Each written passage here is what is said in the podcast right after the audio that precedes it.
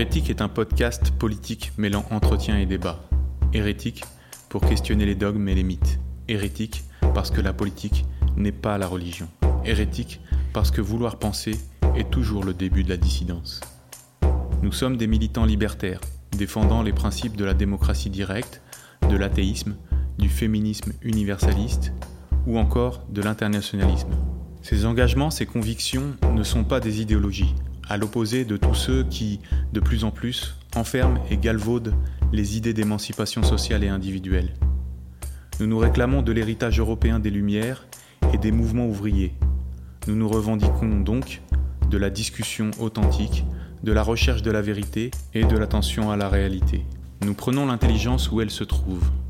Quel que soit leur camp, quel que soit leur grade ou leur éclat, invitant ceux qui nous semblent les faire vivre au risque de l'erreur, de l'errance, de l'échec. Hérétiques, nous ne cherchons pas à fonder une nouvelle Église, plutôt à nourrir en chacun le goût et le plaisir de la liberté. Voile, féminisme et islam, deuxième partie de l'entretien avec Naem Bestanji dans l'incompréhension euh, euh, du débat actuel, là, je pense qu'il y, a un point sur lequel euh, on, aimerait des définitions, c'est sur la différence que tu fais entre l'islam et l'islamisme.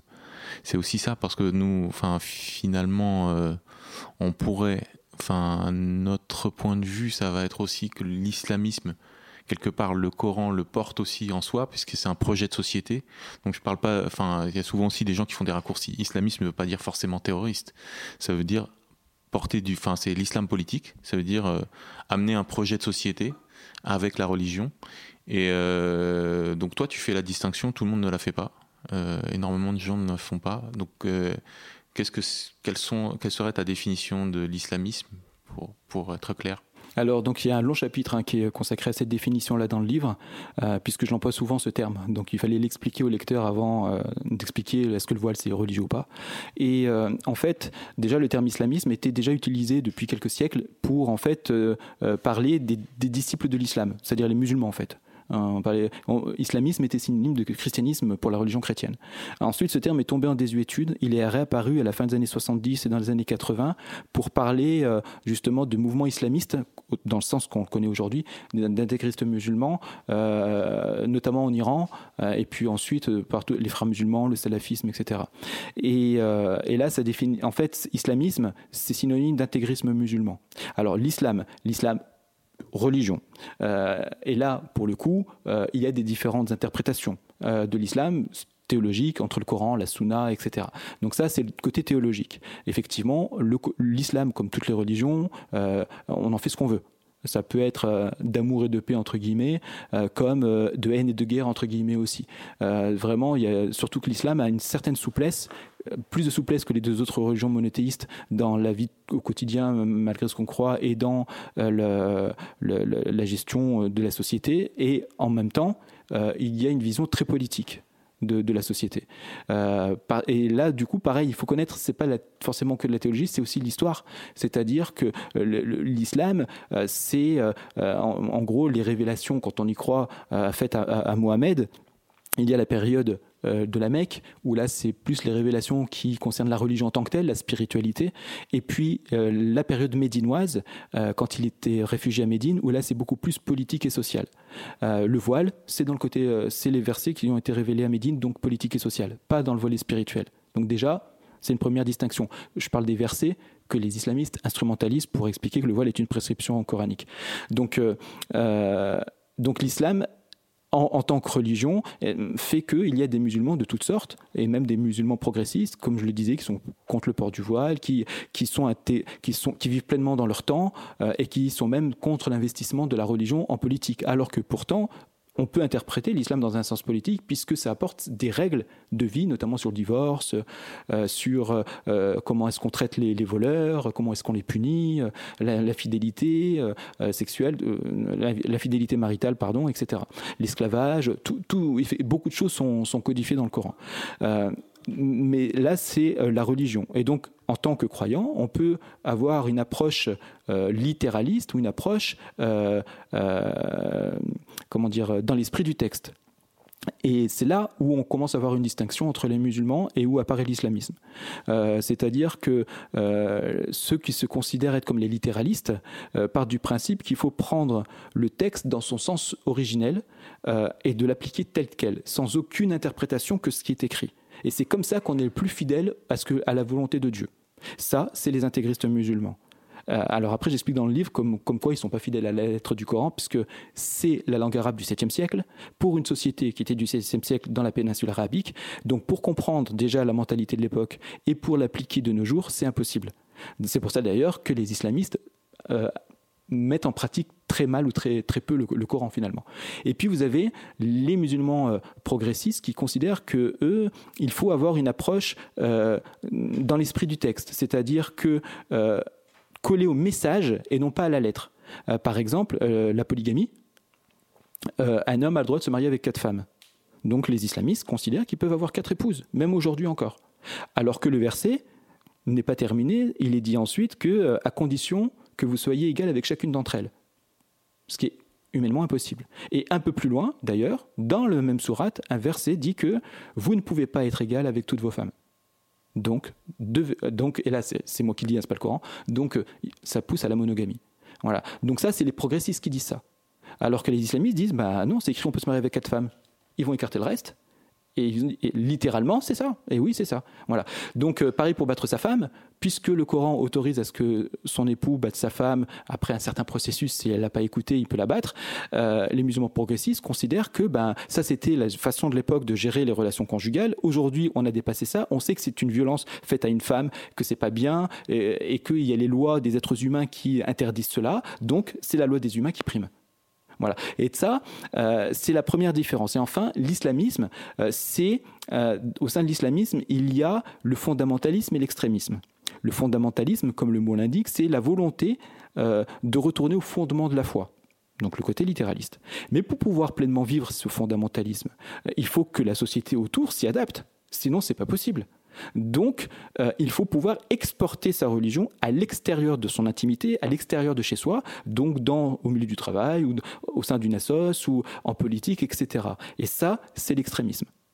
Puisqu'il faut pouvoir euh, euh, aller à l'extrême de son fondamentalisme, il faut pouvoir influencer toute la société.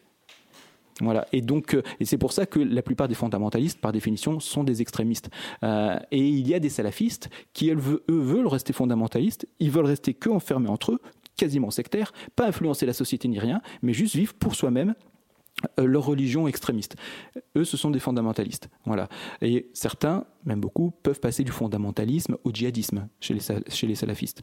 Donc, euh, et tout ça, donc les fondamentalistes et les extrémistes, forment l'islamisme. Et c'est pour ça que l'islamisme est synonyme d'intégrisme musulman. Et, en même temps, c'est une distinction qui, euh, qui est très subjective. Euh, il, y a, énormément de passages euh, de l'islam à, l'islamisme. Euh, c'est très courant de, faire distinction en disant de bien faire attention, mais contrairement à d'autres religions, enfin à d'autres monothéismes, le, judaïsme et le christianisme, l'islam n'a jamais été réformé. Il n'y a jamais eu de réforme. il n'y a pas d'abrogation de, certains passages du Coran. Ou alors, c'est effectivement les, questions entre les périodes médinoises et mécoises. et ce sont des exégèses qui systématiquement interviennent et, demandent de se pencher encore et sur le texte et de s'intéresser à la chose. Mais en t'écoutant, moi, je me disais, mais en Occident, en tout cas, je comprends que les débats puissent avoir lieu au Maghreb euh, ou, dans tous les pays musulmans, mais euh, en Occident, euh, ce sont des débats théologiques qui ont été réglés depuis longtemps. Et pour un, habitant moyen de l'Europe, se référer à un texte pour donner une direction à la vie individuelle ou à la vie collective est une idée qui est un peu baroque. Euh, alors, ce sont des questions euh, philosophiques, mais c'est tout à fait différent. C'est pas un texte sacré, c'est un texte que l'on critique, que l'on met en regard avec d'autres auteurs, etc. Il y a toute une construction. Donc, tout l'univers que tu décris est un univers qui est quand même assez étranger à l'univers intellectuel occidental contemporain. Euh, et, cette différence entre islam et islamisme, elle est, très ténue à partir du moment où la question de la révélation n'a pas été brisée. Et en Europe, elle a été brisée à, plusieurs reprises, euh, et, en, islam, non. à partir du moment où on, croit en Dieu, parce que ce qui définit un musulman n'est pas tellement la croyance en Dieu, mais la reconnaissance de Mahomet comme un modèle lorsqu'on voit la vie de Mahomet, ce n'est pas une vie vraiment exemplaire, du point de vue occidental en tout cas. Hein. C'est un conquérant, euh, c'est un chef de guerre, euh, c'est un, on dirait, nous, notre point de vue, un psychopathe sexuel. Euh, il y a énormément de manipulation, il y, a, plusieurs livres qui ont été écrits sur la question, qui, sont assez définitifs. la question du curseur entre islam et islamisme est une question qui est très volatile elle est très évanescente. Et toi, tu la poses euh, comme une évidence. Alors, euh, moi, je connais, il y a une partie de ma famille euh, qui est musulmane. Il y a un islam ordinaire, on est tout à fait d'accord, ce qu'on appelle la foi du charbonnier, qui a régné dans l'islam tardif sous l'Empire ottoman, qu'effectivement, une foi relativement distante, avec un rapport très distant au Coran. Et aujourd'hui, on, a affaire à un néo-islam mais un auteur a dit, je ne sais plus lequel, un, auteur kabyle a, dit que l'islamisme était l'islam en mouvement je trouve qu'il y a quelque chose de très vrai là-dedans. Un islamisme est, un musulman qui, est militant de sa religion. Et il y en a de plus en plus. Et cette distinction entre islam et islamisme me semble un peu byzantine. Non. Non, parce que euh, d'abord, euh, la réforme a eu lieu. il faut connaître l'histoire de l'islam. Il y a eu une réforme, je l'ai dit tout à l'heure, à la fin du 19e siècle. Cette réforme, cette réforme, cette réforme, euh, alors il faut, il, faut, il faut, me laisser. Euh, donc cette réforme a, eu lieu, euh, et je dis bien qu'elle a eu lieu, pas qu'elle a échoué. elle a eu lieu parce que des musulmans aujourd'hui en sont les héritiers. Ces musulmans qu'on ignore, ces musulmans que tu peux ne pas connaître, et qui sont en totale opposition avec ce que tu dis. Euh, et pourtant, ils sont musulmans. Ils sont pas moins musulmans que ceux que tu considères être comme des musulmans, c'est-à-dire les islamistes. Donc, euh, bah non. Bah là, quand on dit c'est toute la question, c'est vrai qu'on valide l'interprétation islamiste, extrémiste de l'islam. Donc, on prend une position théologique en faveur des extrémistes. Donc, euh, c'est pour ça que je dis il faut pas les oublier. il ne faut pas prendre de position théologique en disant mais l'islam, l'islamisme, c'est la même chose. alors après, effectivement, est-ce que c'est difficile parfois de trouver le curseur? C'est pour ça que j'essaie d'apporter des éclairages et que au sein de l'islam, donc il y a eu cette réforme. Et pourquoi cette réforme a échoué? Parce que, encore une fois, on ne peut pas systématiquement, il faut arrêter de comparer le christianisme et l'histoire du christianisme avec l'islam. Ça n'a rien à voir. les trois religions monothéistes ont un socle commun, ont des prophètes en commun, ont une théologie commune, euh, mais euh, on ne peut pas à chaque fois les comparer parce qu'effectivement, et c'est humain, on compare avec ce qu'on connaît. Ce n'est pas comparable. C'est pas la même histoire, c'est pas la même évolution c'est pas la même théologie, c'est pas la même approche, ça n'a rien à voir. Euh, donc là, au sein de l'islam, il y a quatre grandes écoles théologiques. Euh, celle qui domine aujourd'hui, c'est l'école ambalite. Donc, euh, c'est-à-dire l'école la plus extrémiste de l'islam. Donc, forcément, l'islamisme a le monopole théologique sur l'islam. Et j'en parle dans le livre, c'est que les islamistes ont réussi à disqualifier depuis le début du XXe siècle tous les musulmans qui ne leur conviennent pas. Tous les musulmans qui ont une approche différente, qui ont une approche progressiste, plus dans l'esprit du texte coranique, plus moderne de l'islam. Ils sont totalement disqualifiés. Parmi leurs arguments, c'est de vouloir faire comme les Occidentaux, de trahir sa religion au profit euh, d'une miche de pain, ce qu'ils appellent, euh, certains appellent ça les Arabes de service. Voilà. Euh, je prends l'exemple de l'imam Chalgoumi, par exemple. donc, il y a, en fait, pour eux, sur la question du voile notamment, puisque c'est le thème de mon livre, ils considèrent que tous les musulmans, tous les savants, ce qu'ils appellent les savants musulmans, sont d'accord. Voilà. pourquoi? Parce que ceux qui ne sont pas d'accord, ils les excommunient, pour employer un terme chrétien. Donc ils ne sont plus musulmans. Donc c'est facile après de dire que tout le monde est d'accord. Et donc ils ont le monopole sur la théologie, ils ont réussi à imposer leur vision de l'islam, et effectivement aujourd'hui il y a euh, pour beaucoup dans l'esprit de beaucoup de gens une fusion, on ne sait plus eh, c'est quoi islam, islamisme, en fait c'est la même chose. Les islamistes sont finalement des gens qui mettent vraiment en pratique l'islam. Si vraiment on veut être musulman pratiquant à fond et, et appliquer vraiment le Coran, alors on est islamiste. Ben non, ça c'est la vision extrémistes de l'islam. Il y a des musulmans qui sont progressistes, qui appliquent pleinement l'esprit du Coran, pas la lettre, l'esprit du Coran, et donc ils sont pro-laïques. Parce qu'ils prennent dans le Coran des textes, des, interprétations coraniques qui considèrent que la loi des hommes, il y a des textes comme ça dans le Coran, est supérieure euh, à euh, parfois le, le, livre coranique. Pourquoi? Parce que, pareil, parmi les musulmans, des musulmans considèrent que le voile est incréé, et d'autres musulmans considèrent que le voile est une création de l'homme. Le Coran, oui.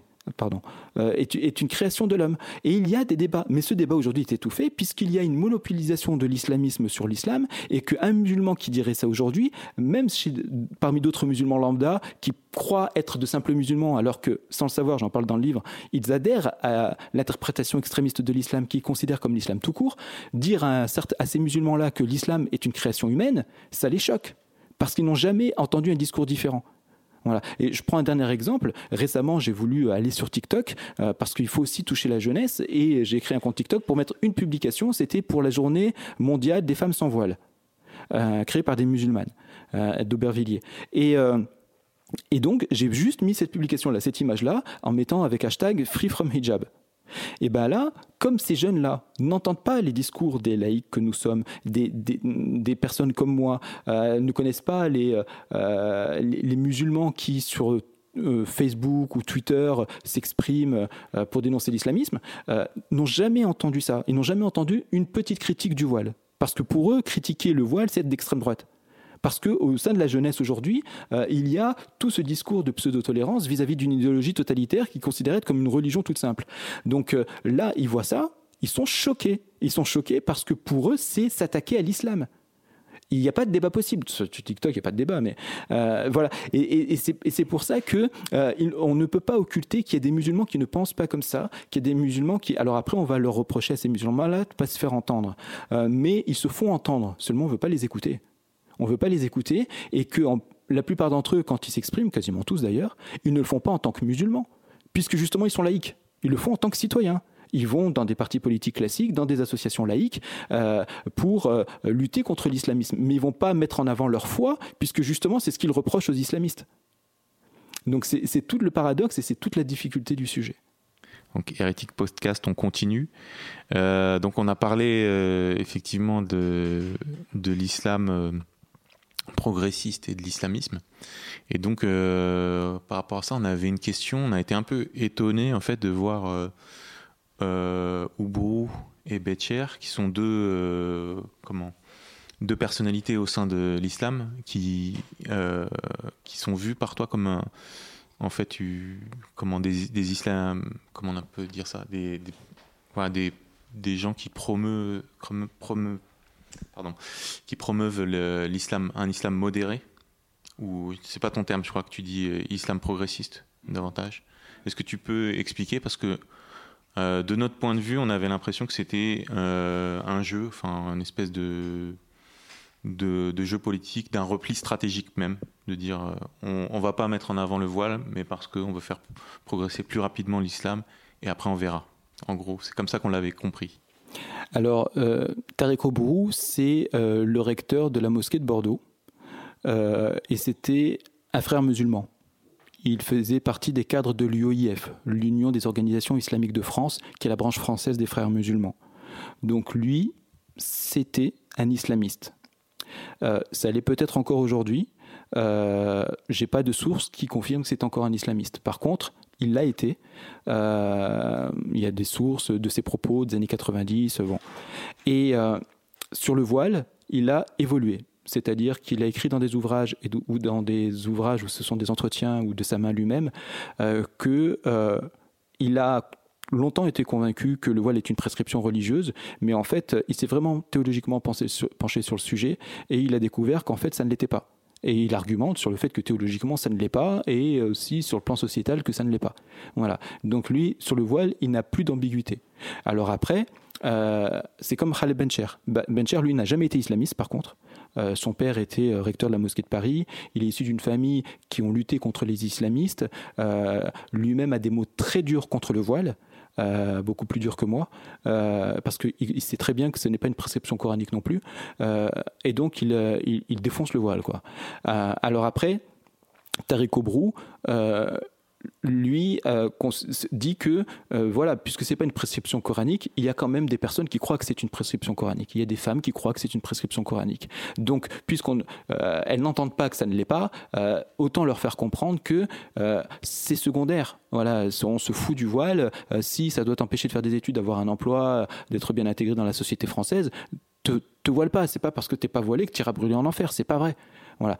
Euh, euh Bencher, lui, donc, a toujours considéré que ce n'est pas une prescription, euh, mais il considère que lui, pour convaincre ceux qui y croient, pour convaincre les islamistes aussi, ceux qui, ceux qui euh, font les conférences, ceux qui font les livres, qui font les, prêches, qui sont frères musulmans et, et salafistes, mais il s'adresse surtout aux frères musulmans, et eh ben lui, il parle avec eux il va sur leur terrain. Il est allé de nombreuses fois euh, au rassemblement annuel des frères musulmans euh, euh, français au Bourget, organisé par l'UOIF. Il est allé plusieurs fois aussi à des, à des conférences organisées par telle structure régionale des frères musulmans, etc., pour s'exprimer. Et là, ce que beaucoup lui reprochent, c'est ça c'est euh, de s'acoquiner avec les islamistes. Et moi, je considère que oui, on peut aller parler comme politiquement, quand on est de gauche, on peut aller à une conférence d'extrême droite pour leur dire tout ce qu'on pense de leurs idées. Ce qui compte, c'est ce qu'on dit, pas seulement l'endroit où on va s'exprimer.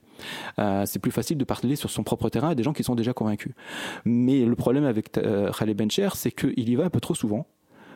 et que parfois, effectivement, malgré ses discours très ferme sur le port du voile, euh, on a parfois l'impression qu'il fait des compromis ou qu'il est un peu ambigu ou qui voilà. Je connais son histoire, je connais l'histoire de sa famille, donc je sais qu'il est, pour, je sais qu'il n'est pas ambigu. Mais c'est vrai que quand on voit ça de l'extérieur, euh, en fait, pour moi, Khaled Bencher, il fait des grosses erreurs de communication de grosses erreurs. Et donc, par-delà, il y a une forme de compromission avec les islamistes. Parce que j'ai l'impression qu'il fait un peu trop de concessions en disant on va les attirer vers nous, mais pour ça, faut aller vers eux.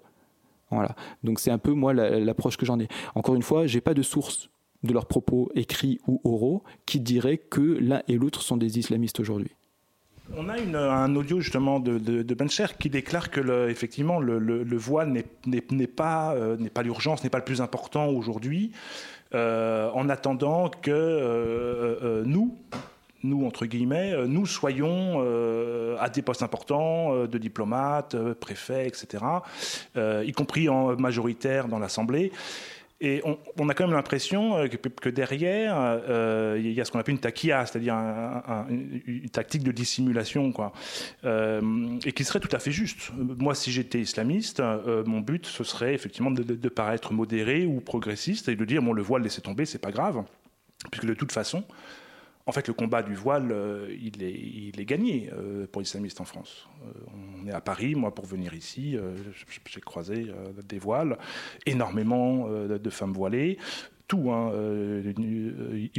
hijab, tchador, niqab, etc.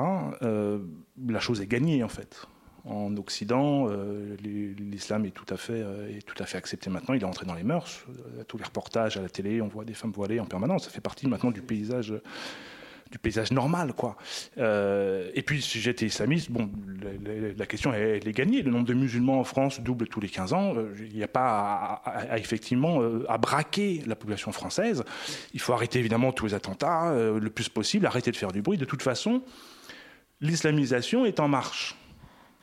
Donc euh, euh, les, les, les, les, gourous euh, à, la, à la Bencher et Oubrou qui font un revirement de dernière minute, on a, on, a quand même de quoi être. Alors déjà, déjà, il faut démontrer en quel revirement fait Khaled Bencher. Tariq Oubrou fait un revirement. Il était frère musulman. il faudrait démontrer que Khaled Bencher est un islamiste qui fait de la Or, personne, enfin, tous ceux qui travaillent sur l'islam, il y a, ça vient l'idée de personne de considérer euh, comme un islamiste qui ferait l'attaqua. C'est, c'est, c'est, ridicule, quoi. Euh, encore une fois, si on affirme ça, il faut des sources. On ne peut pas euh, lancer des suppositions. Ça, s'appelle le complotisme de, de, dire ça. Euh, par contre, Tarek Obrou, oui, Tarek Oubrou, c'est un ancien frère musulman, on peut se poser des questions sur sa démarche, etc. On est d'accord. Mais euh, pas Khaled Bencher, quoi. Euh, après, l'extrait dont tu parles, je ne l'ai pas entendu, donc je ne peux pas me positionner là-dessus. Euh, parce qu'on peut l'interpréter de différentes façons, il faut voir le contexte de son discours, donc je ne peux rien dire dessus. Peut-être que tu as raison, peut-être pas, j'en sais rien. Mais en tout cas, moi, les sources que j'ai, et puis surtout, sur, encore une fois, sur l'histoire de Khaled Bencher, il n'y a absolument rien, pas un fil qui le relie à l'islamisme. Rien du tout, ni sur sa vision de l'islam, ni sur son histoire personnelle ni sur son parcours théologique. Rien. Rien. Après, par contre, il y a peut-être, c'est ce que je disais, une forme de, de, mauvaise communication, de compromission ces dernières années, non pas sur le plan théologique et d'aller vers l'islamisme, mais une volonté d'amener les islamistes vers soi. Et je trouve que sa méthode pour le faire est une erreur.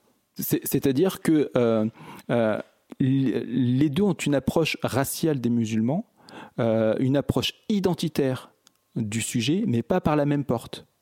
Euh, il y a, euh, euh, par exemple, j'espère que je ne vais pas être trop long, mais musulmans islamistes, c'est pareil pour les deux. Voilà, sauf que l'extrême droite considère que un musulman est forcément un islamiste donc un intégriste donc qu'il faut combattre. Hein. Les musulmans n'ont pas leur place en France parce que pour être pleinement musulman, il faut être un islamiste.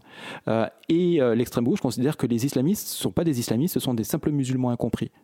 Les deux fusionnent musulmans et islamistes, mais pas par la même porte. Et les deux ont une approche identitaire de la religion musulmane, de ces sujets-là, certains pour s'agripper à la société judéo-chrétienne, et les autres pour faciliter l'avancée d'une identité fantasmée qui est celle de l'identité musulmane, sinon on serait raciste si on ne l'accepte pas. Donc c'est une approche qui est raciste des deux côtés. D'un premier côté, c'est un racisme, euh, un racisme qui part du haut, et qui considère l'autre comme inférieur. Et de l'autre, c'est un racisme bienveillant, un racisme victimaire qui concerne l'autre, le blanc, comme un oppresseur. Donc là, on va rebondir sur autre chose, euh, sur l'islamo-gauchisme. Donc je sais pas, déjà, je pense que tu n'étais pas vraiment d'accord avec ce terme-là. Tu, pourras expliquer pourquoi. Euh, c'est euh, effectivement, dans ce que tu disais, un des moteurs de l'islamisme, c'était ce côté-là de conforter en fait les, gens des banlieues pour caricaturer euh, sur, euh, sur le vous êtes rejeté, vous êtes victime d'islamophobie, etc. Est-ce que tu peux euh, enfin exposer ta vision de l'islamo-gauchisme ou de, ou de la façon dont tu veux l'appeler, cette espèce d'alliance contre nature?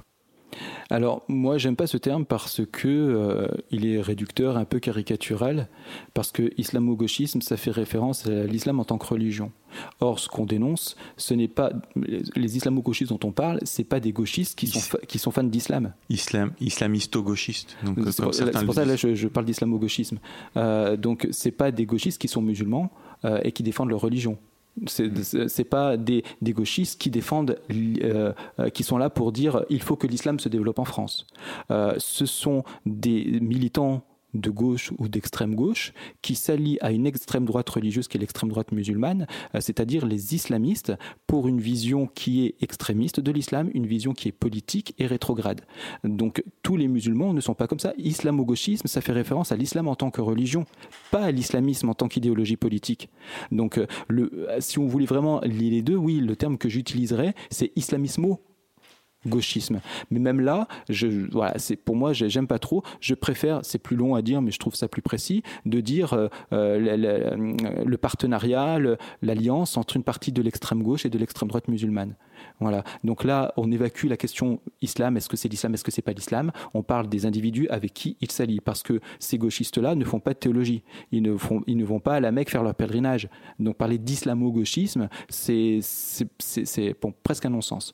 Euh, par contre, effectivement, concrètement, en dehors du terme, il y a vraiment une alliance entre une partie de l'extrême gauche et euh, de ce que j'appelle l'extrême droite musulmane euh, en France, et notamment à travers, grâce à la stratégie une des stratégies de l'islamisme, puisque l'outil politique, c'est le voile, et autour de la sémantique, c'est la victimisation. Euh, c'est le commun de toutes les idéologies totalitaires. Hein. La victimisation, le nazisme, contrairement à ce que beaucoup de gens croient, c'est pas des gens qui se disaient on va envahir le monde.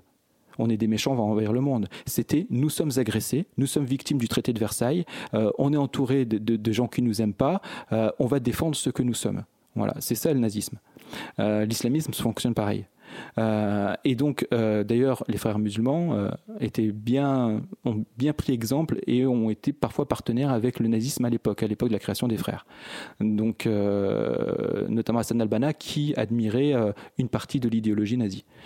donc, c'est pour ça qu'islamo-gauchisme, c'est un terme un peu ambigu et tout autant que le terme islamophobie, euh, qui euh, en fait c'est euh, la réintroduction d'un délit de blasphème, mais un délit de blasphème spécifique à une religion qui est l'islam, c'est-à-dire la volonté de se servir, d'instrumentaliser les cas qui beaucoup d'entre eux sont réels, hein, de discrimination envers les musulmans, euh, et euh, de fusionner ça avec la critique de l'islam. Si on critique l'islam, c'est une attaque contre les musulmans, puisqu'on racialise aussi cette religion. Hein. Si on critique euh, l'islam, on critique l'individu. Donc c'est racialiser l'islam.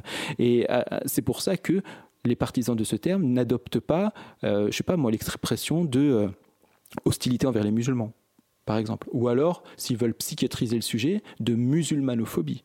Là, on parle d'islamophobie. On fait non pas référence à l'individu, au croyant, on fait référence à la religion elle-même. Et donc on fusionne les deux. Et c'est pour ça, j'en parle dans le livre, que même le Larousse fait cette erreur. C'est quand même un comble. C'est-à-dire que le Larousse, la définition de l'islamophobie, c'est hostilité envers l'islam et les musulmans. Donc il y a un glissement sémantique qui fait que c'est si on est hostile à l'islam en tant que concept, on est hostile donc aux individus. Et, donc, euh, comment tu expliques cette, alliance contre nature entre l'extrême gauche et l'extrême droite musulmane? Alors, d'abord, sur le plan historique, ça remonte à, loin, euh, puisque notamment ce qu'on appelait les porteurs de valises pendant la guerre d'Algérie, par exemple, refusaient de voir les motivations religieuses du FLN au sein du FLN, il y avait des gens qui étaient qui considéraient l'islam comme identitaire, etc. Euh, ils refusaient de le voir. Pour eux, c'était juste des, des socialistes euh, en révolte contre l'impérialisme occidental euh, américain et surtout la colonisation française. effectivement, moi, quand j'ai vu dans, dans, les archives, dans les sources, quand vous aviez, par exemple, des, des étudiants issus du monde arabo-musulman qui venaient en France pour étudier et qui faisaient partie d'associations ou qui créaient leur propre association, c'était, par exemple, je sais pas moi, les étudiants socialistes de tel pays euh, de, je sais pas d'Iran, de Tunisie, ou, euh, travailleurs de tel pays, etc. Et dans les années 70, on, voit un glissement sémantique progressif où le mot musulman commence à apparaître. Donc là, il y a la référence à la religion. Euh, c'est pareil pour le conflit israélo-palestinien dans les années 60 les motivations étaient dominées par les motivations socialistes, par les motivations de les peuples à pouvoir disposer d'eux-mêmes, etc., le peuple palestinien, tout ça. Il n'y avait pas la notion religieuse, elle n'était pas première. Euh, en Palestine. Euh, et pareil, c'est venu dans les années 70. Et, euh, et donc l'apothéose a été la révolution iranienne en 79. et là, à chaque fois, on voyait de plus en plus le mot musulman. Là, on, voyait donc le curseur glisser vers le religieux et quitter les valeurs de gauche. mais pour la gauche, qui était déjà liée aux, dans les années 60 avec ses travailleurs, avec ses... n'ont pas vu ou n'ont pas voulu voir cette évolution-là.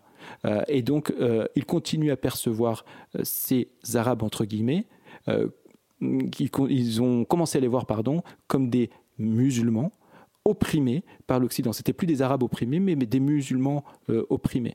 Et donc là, il commençait à avoir les grosses confusions, puisque si on est musulman, on est forcément arabe, ou arabe, on est forcément musulman, etc. Euh, euh, et, donc à racialiser une religion.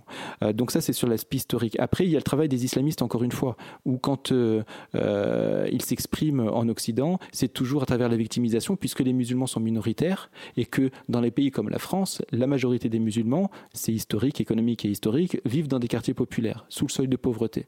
Euh, et euh, les islamistes font comme ils ont fait dans les années 30 avec les frères musulmans en Égypte. Ils investissent le, social, euh, l'aide humanitaire, le, soutien scolaire, pour faire leur propagande. Et donc ça s'accompagne avec un discours victimaire. Et comme dans les quartiers populaires, sur le plan politique, ceux qui sont le plus présents, ce sont des gens de gauche, forcément ils sont en contact. Et enfin, c'est que comme les ouvriers il y en a de moins en moins et que ceux qui restent ont plutôt glissé vers euh, le Rassemblement national, euh, bah, qui pour devenir euh, les électeurs de cette gauche-là Les habitants des quartiers populaires et donc ceux qu'ils identifient être des musulmans à travers ce que leur disent les prédicateurs islamistes qu'ils ne voient que comme de simples musulmans. Parce que les islamistes, il faut le comprendre, c'est qu'il n'y a aucun, même Ben Laden ne se définit pas comme islamiste. Pour eux, les salafistes ne se considèrent pas comme des islamistes ils se considèrent comme des musulmans pieux. Donc quand ils s'expriment comme ça, euh, en disant nous sommes victimes et que tout nous on est juste des musulmans, et qu'en face les gens connaissent rien à l'islam euh, et ils les écoutent, euh, et ben au fur et à mesure, forcément, on cherche de nouvelles victimes à défendre, et donc là on en vient à s'allier avec, avec l'impensable. Hmm. Donc là, ouais, en fait, on est un peu dans. Si, si j'y résume un peu, c'est c'est un peu du tiers-mondisme, un peu, de, les peuples opprimés euh, qui nous rejoignent et on les assimile à des musulmans, donc de manière euh, euh, comment très caricaturale. Et il y a aussi un truc, peut-être phénomène qui est encore plus étrange. C'est donc, bah, nous, on est issus du milieu libertaire, donc on voit que le, gauchisme ambiant fait que, bon, on met de côté le, le côté ni Dieu ni maître, on va pas insister dessus à cause de ce côté victimisation mais il y a aussi, enfin, le, ce que je voulais dire, c'est le phénomène le plus étrange, c'est l'alliance entre les féminismes et euh, donc là les islamistes. On ne parle pas de musulmans, ceux qui font la promotion du voile. Oui, alors c'est parce que pour défendre ces victimes éternelles, et comme les gens de gauche sont pas trop branchés religion à la base, ils vont racialiser l'islam. Euh, ils vont aller dans le sens des islamistes, c'est-à-dire que les musulmans font partie d'un peuple euh, et euh, que puisque ça ne peut pas se voir à travers une couleur de peau, ça doit se voir avec quelque chose de visible. Et par quoi on le voit? Par le voile puisque les islamistes ont, choisi cet outil-là. Euh, donc, euh, il y a une racialisation de, la, racialisation de la religion, et ce tiers-mondisme, moi je vais plus loin, du, ils font ce sont des racistes. C'est ce que j'appelle le, racisme bienveillant. Euh, c'est-à-dire ils sont opprimés, les musulmanes sont forcément voilés, elles disent que c'est leur choix, qui sommes-nous pour critiquer ce choix? C'est comme certains parmi eux vont plus loin concernant l'excision et qui considèrent mais qui sommes-nous nous pour leur dire que l'excision c'est pas bien? Voilà, ça va jusque-là, quoi. Et donc, euh, ce racisme bienveillant fait que euh, les islamistes peuvent tous permettre, entre guillemets, euh, en tout cas beaucoup de choses, ou même des gens qui ne sont pas islamistes, qui ne sont pas pratiquants musulmans, mais qui sont d'origine maghrébine, je pense à Taabouaf, journaliste entre guillemets, euh, qui euh, était candidat LFI pour les voilà pour la députation en, en Rhône-Alpes et c'est quelqu'un qui est très violent, qui est raciste, qui est sexiste et mais parce qu'il est d'origine maghrébine, voilà, c'est une pauvre victime. Voilà, c'est particulièrement insultant. Moi, je suis issu de la même ville que Tahabouaf, du même quartier que Tahabouaf, celui d'à côté. J'ai le même parcours que lui. Et pourtant, je ne pense pas comme lui, je ne m'exprime pas comme lui, je suis pas raciste, je suis pas sexiste. Et de vouloir dire, comme l'ont fait certains dans la France insoumise, que Tahabouaf, c'est les quartiers populaires, c'est l'image des quartiers populaires, c'est raciste. C'est profondément raciste et c'est euh, les gens comme moi qui vivons dans les quartiers populaires, on a pris ça comme une gifle. Une gifle qui a fait aussi mal que celle de Jean-Marie Le Pen. C'est pareil. C'est pareil. Donc, euh, et, euh, et, donc dans tout, tout ce discours-là, parmi eux, il y a des féministes. Et, le féminisme, c'est comme tout le reste, c'est quelque chose de complexe. Il n'y a pas un féminisme. Donc en gros, ça se partage entre les féministes universalistes, dont je suis, et les féministes intersectionnels. Le féminisme universaliste considère que toutes les formes de sexisme, de patriarcat doivent être combattues. On s'en fout d'où ça vient. on s'en fout. Alors on adapte la lutte selon ce qui on a à faire évidemment, parce qu'on n'emploie pas les mêmes méthodes euh, vis-à-vis des uns et des autres, mais pour un objectif qui est le même, c'est lutter contre toutes les formes de sexisme. On s'en fout que ce soit religieux ou pas, que ce soit musulman, chrétien, athée, on s'en tape, c'est sexiste, point barre. Et on lutte contre ça. Euh, parce qu'on est tous des êtres humains, qu'il n'y a pas de hiérarchie ou de. c'est pas parce qu'on est né ailleurs ou qu'on vient d'ailleurs qu'on doit avoir un traitement différent. Voilà. les intersectionnels ne sont pas dans cette dynamique-là. Elles, elles considèrent qu'un individu peut cumuler différentes formes de discrimination, ce qui est vrai, et euh, une femme noire, euh, musulmane par exemple. Euh, et donc ça permet de réfléchir sur ces questions. Ça c'est travail universitaire. Mais ça a basculé vers le militantisme. Et donc ce n'est plus une recherche universitaire, c'est un acquis. C'est-à-dire on distingue les blancs qui sont forcément oppresseurs des autres, des non-blancs, qui sont forcément des victimes éternelles. Voilà. Et à partir de là, bah, ça part en vrille. Et donc là, parmi ça, il y a les musulmans, puisque je rappelle, il racialise l'islam, donc l'islam est une race, euh, donc c'est pour ça qu'il parle de racisme quand on critique le port du voile. Euh, et euh, à partir de là, à l'intersection des discriminations, ce féminisme va céder le passage au respect de l'intégrisme musulman qui considère comme l'islam tout court. Donc là, c'est pour ça que je dis qu'il faut ramener le voile sur ce qu'il est, c'est-à-dire le sexisme, parce que là, quel est l'argument Je pense au planning familial, par exemple, aujourd'hui, euh, qui euh, euh, met en avant, par exemple, le 8 mars, une affiche avec différentes femmes, dont une ou deux sont voilées sur l'affiche. Là, il y a eu le maire de je ne sais plus quelle ville qui a voulu faire retirer les affiches au nom de la laïcité. Erreur, puisque la laïcité ne l'interdit pas. et justement, le planning familial considère que c'est laïque. Euh, il n'y a pas de raison qu'on puisse pas montrer les différentes formes d'expression, même religieuse, des femmes euh, en France, etc. Voilà. Alors que c'est purement sexiste. Et c'est ça, le féminisme intersectionnel, c'est ça. C'est-à-dire que, puisque c'est une revendication qui est dite religieuse, euh, et que ça vient de femmes, alors on n'a pas à chercher à comprendre. Et là aussi, enfin, je reviens à ton idée, c'est purement du racisme. Ah oui, c'est du racisme. Une femme occidentale blanche c'est dégueulasse qu'on, je sais pas, qu'on lui dise de pas faire la vaisselle, de faire la vaisselle. Par contre, euh, tolérer, euh, enfin, une violence sexiste aussi criante que le, voile, ça pose moins de problèmes parce que la personne est racisée.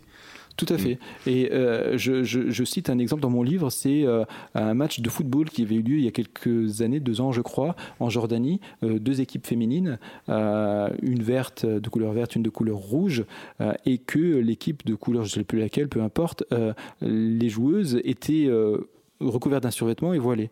Et que, bah, à un moment donné, il est arrivé ce qu'il arriva, c'est que euh, une joueuse, euh, sans faire exprès, euh, retire partiellement le voile de son adversaire.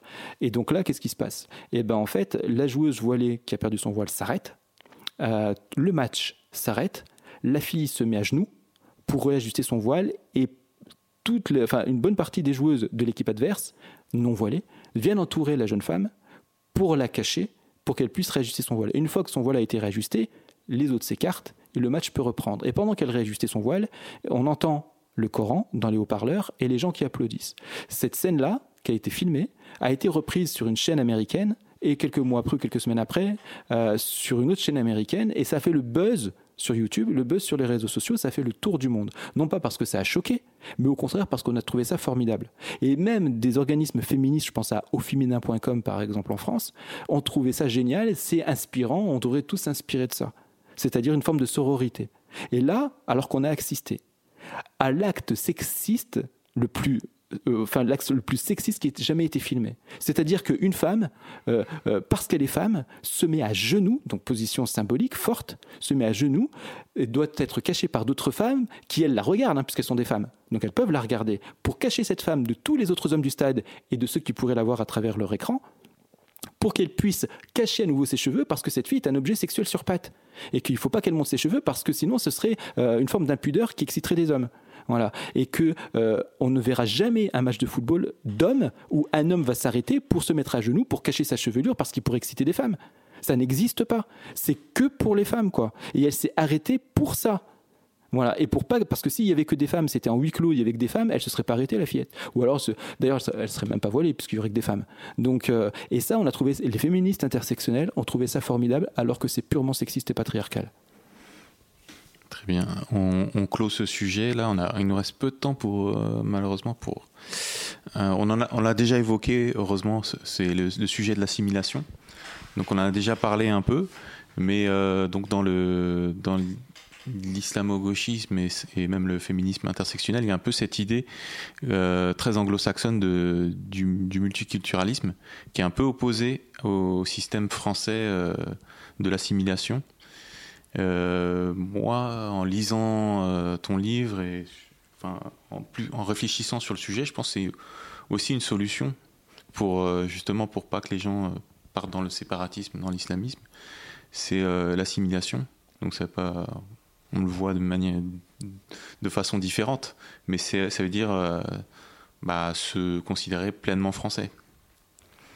Alors c'est vrai. Euh, alors d'abord par rapport au multiculturalisme anglo-saxon, c'est justement euh, ce que souhaitent les islamistes en France, c'est-à-dire amener la société française vers le modèle anglo-saxon, parce que le modèle anglo-saxon permet l'épanouissement de l'intégrisme religieux. Euh, c'est à Londres qu'on voit des tribunaux de la charia par exemple. aux États-Unis aussi, les extrémismes religieux peuvent s'exprimer, bien sûr sans violence, mais euh, ils peuvent s'exprimer euh, parce que c'est considéré comme la liberté d'expression, la liberté religieuse. Euh, le président américain juge sur la Bible et dit parle de Dieu quand il prête serment, quand il accède à la présidence. C'est impensable en France. Donc il y a tout cet aspect-là. Une partie de la gauche française qui est inspirée par les mouvements de gauche américaine veulent importer ce modèle en France. Et encore une fois, c'est aussi un des éléments qui permet cette alliance entre l'islamisme et une partie de la gauche. Euh, et donc là, ce modèle de multiculturalisme euh, ferait que effectivement nous, nous aurions quasiment des droits différenciés. C'est d'ailleurs euh, ce que souhaite Alliance citoyenne. C'est l'association qui avait lancé les opérations Burkini à Grenoble, qui avait lancé le mouvement des hijabeuses, hein, ces joueuses de football qui veulent jouer voilées. et comme je l'ai souvent écrit, cette association est vraiment un cas d'école, justement le lieu où se rencontre une partie de l'extrême droite musulmane et une partie de l'extrême gauche. C'est typiquement, c'est vraiment une caricature à ce point-là. Et donc euh, là, euh, cette association-là parlait de droits civiques des femmes musulmanes. C'est ce qui n'a rien à voir avec la société française, puisqu'il n'y a pas de droits civiques différenciés. On est, on est tous des citoyens, on a tous les mêmes droits civiques. Il n'y a pas de droits civiques pour des femmes musulmanes, pour des hommes musulmans, pour des athées, pour des machins. Donc euh, leur volonté, c'est ça, pour justement pouvoir accorder des privilèges à une partie de la population en raison de ce qui, ce qui déclare être sa foi. C'est l'islam politique qui veut ça. Euh, et euh, d'ailleurs, c'est sur ça hein, que jouait Éric Piolle, le maire de Grenoble, modifier le règlement de la piscine municipale pour accorder un privilège à une demande faite par des fanatiques religieuses euh, pour le burkini. Alors, ce n'était pas formulé comme ça dans le règlement, bien sûr, de la piscine, mais en tout cas, il y avait des contorsions sémantiques dans le nouveau règlement pour autoriser le burkini. C'était tellement flagrant que le tribunal administratif de Grenoble puis le Conseil d'État ont retoqué ça. Voilà. Donc, euh, et ça, c'est un glissement vers le multiculturalisme. Euh, et c'est un danger parce qu'effectivement, on deviendrait comme Londres où il y a des quartiers où les gens, des Britanniques d'origine étrangère, ne parlent pas anglais. Euh, ils parlent dans leur langue d'origine et pourtant beaucoup sont nés en, Grande-Bretagne. Donc, et, ça, effectivement, c'est un danger pour la France et que la solution, c'est l'universalisme et avec ça aussi euh, l'assimilation, puisque quand je, quand je militais contre le racisme, euh, l'éducation populaire dans les années 90, on parlait du droit à la différence. Et c'était une erreur, parce que le droit à la différence, c'est, ça glisse vers le repli communautaire. On aurait dû parler du droit à l'indifférence. Peu importe euh, mes origines, ma religion, voilà, c'est, mon intimité, ça fait partie de mon identité, de ce que je suis aussi, mais c'est pas ce qui doit me définir en premier.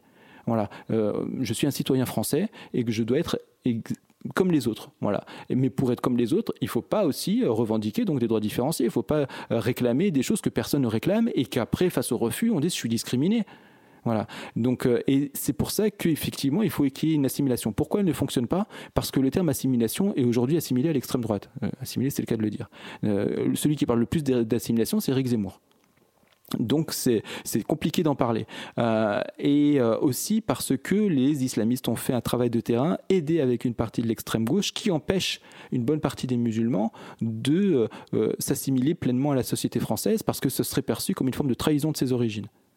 Voilà. Et, on le voit aujourd'hui au sein d'une bonne partie de la jeunesse, euh, où la religion, l'islam en tant que religion, est, un vecteur beaucoup plus fort que ma génération à moi dans les années 80 quand on était au collège, par exemple. Où là, ça faisait partie de notre identité, de ce qu'on était, mais c'est pas quelque chose non plus où on s'accrochait dessus. Où voilà, il y en a qui faisaient le Ramadan, d'autres pas, et quand on le faisait, c'était pour faire plaisir à nos parents. Certains étaient pieux, ils faisaient le Ramadan.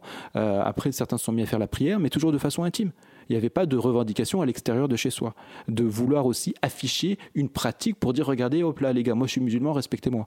Voilà. Donc non, c'était quelque chose qui était considéré comme pas seulement privé, mais intime, parce que justement, il y avait cette volonté de, s'assimiler, de dire, euh, surtout pour nos parents qui sont venus de l'étranger, de dire, voilà, on est là en France, on est accueillis en France, ils étaient accueillis, hein, ils pas français à l'époque, euh, on est accueillis en France, donc on, on, on s'adapte, on s'assimile, on, on, ne, voilà, on ne, on n'essaye pas de se distinguer, de, euh, il faut qu'on devienne français, quoi. Il faut que mes enfants deviennent français, mais il ne faut pas non plus qu'ils oublient d'où ils viennent. C'est ça qui est compliqué aussi pour ces parents-là. C'est à la fois de s'assimiler à la société française, mais aussi, euh, voilà, moi si je vais euh, ailleurs, j'ai envie que mes enfants s'assimilent, mais j'ai pas envie qu'ils oublient qu'ils étaient qu'ils sont français aussi, quoi, parce que c'est aussi ce que je suis.